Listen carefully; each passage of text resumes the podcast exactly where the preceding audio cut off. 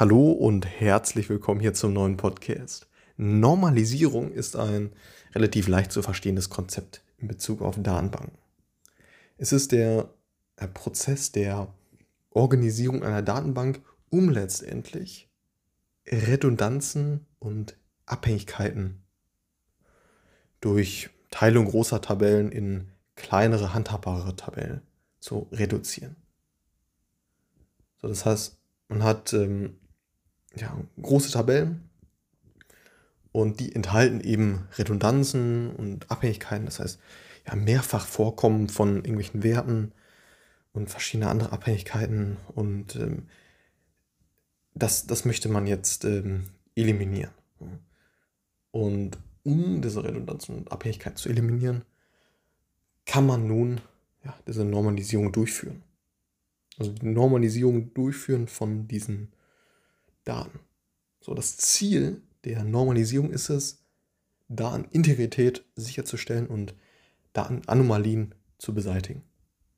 Das heißt, ja, Datenintegrität eben ja, die Genauigkeit, Vollständigkeit und Zuverlässigkeit von Daten zu, äh, zu gewährleisten und eben ja, Datenanomalien zu beseitigen, das heißt mehrfach vorkommen oder äh, Auf Auffälligkeiten äh, von, von Daten ähm, genau, die eben durch ja, Duplikate oder in mehreren Orten gespeicherte Daten eben entstehen können.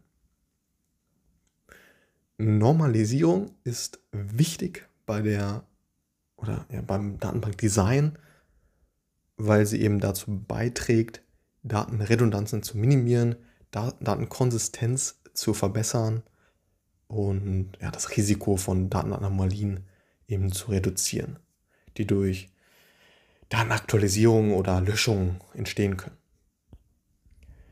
Normalisierung hilft auch dabei, das äh, Design äh, von, von Datenbankabfragen zu verbessern und letztendlich die Leistung äh, ja, durch Reduzierung der notwendigen komplexeren Joints eben zu verbessern. Und genau, das heißt, hilft auch eben bei Abfragen. Ne? Also wenn wir jetzt von der Datenbank letztendlich äh, ja, beispielsweise ein SQL Select Statement ähm, ja, oder an die Datenbank das Select Statement senden möchten, dann hilft die Normalisierung eben auch bei der, bei der Abfrage. Ne? Jetzt ein kurzes Beispiel und zwar betrachten wir eine Tabelle, also eine Tabelle, also eine große Tabelle, die Informationen zu Kundenaufträgen enthält.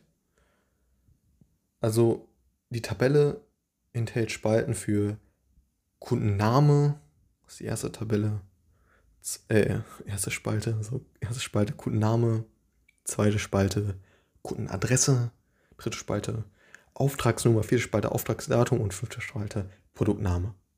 Das heißt, wir haben fünf Spalten in einer großen Tabelle. Also, wenn die gleiche Kundenadresse das war ja die zweite Spalte, wenn die, wenn die gleiche Kundenadresse für mehrere Kundenaufträge verwendet wird, ist das auf jeden Fall ein Beispiel für Datenredundanz.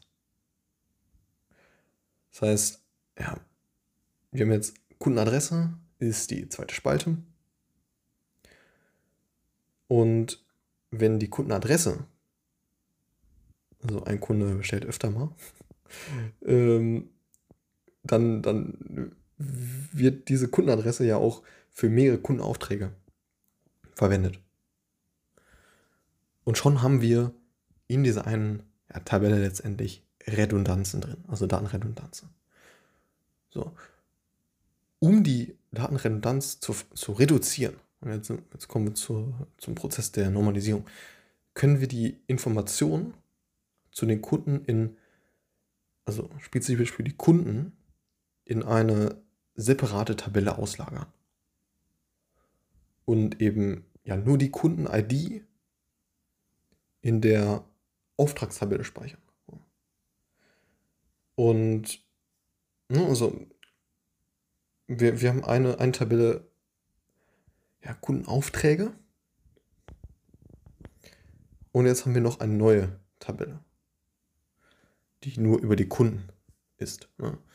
So, und jetzt brauchen wir aber ja trotzdem eine Verlinkung zwischen diesen beiden Tabellen.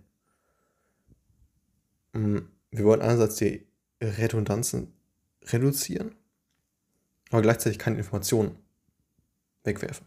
Oder ja, letztendlich äh, ja, nicht, äh, nicht mehr äh, in der Datenbank äh, haben.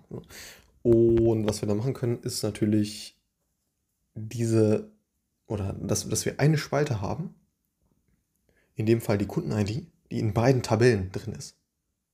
Also die Kunden-ID-Spalte ist einerseits in den Kundenaufträgen in der einen Tabelle und in der anderen Tabelle in der, in der Kundentabelle, so, wo nur die Informationen über die Kunden hat. So.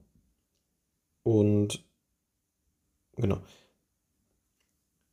Dies ist ein Beispiel für Normalisierung. Also die, die Verwendung der Kunden-ID als Fremdschlüssel, also als Fremdschlüssel für die andere Tabelle Kundenaufträge, ermöglicht es uns, eine Beziehung zwischen den, den beiden Tabellen herzustellen. Ohne dass wir die gleichen Kundeninformationen für jeden Kundenauftrag speichern müssen. Dies reduziert die ja, oder reduziert nicht nur die Datenredundanz, sondern verbessert auch die Datenkonsistenz, da Änderungen an Kundeninformationen nur in einer Stelle vorgenommen werden müssen. Das heißt, wenn Kundeninformationen geändert werden müssen, dann machen wir das in der Kundentabelle und müssen nicht die äh, Kundenaufträge-Tabelle anfassen. So und so kann man eben das Ganze normalisieren, dass man eben ja, keine Redundanzen und irgendwelche Abhängigkeiten hat. Das heißt, mehrfach Vorkommen von Daten ist oder wird eben durch Normalisierung ähm, ja, reduziert. So. Genau. Das war es zum Thema Normalisierung. Letztendlich um Redundanz und Abhängigkeit ja, durch, durch Teilung großer Tabellen in mehrere kleinere, handhabbarere Tabellen zu, zu reduzieren. So. Und genau. Das war's zu diesem Podcast Ziel von Normalisierung, ja, Datenintegrität sicherstellen, das heißt Genauigkeit, Vollständigkeit und Zuverlässigkeit ähm, ja, sicherzustellen und letztendlich Datenanomalien zu beseitigen. Alles klar, bis zum nächsten Mal. Ciao.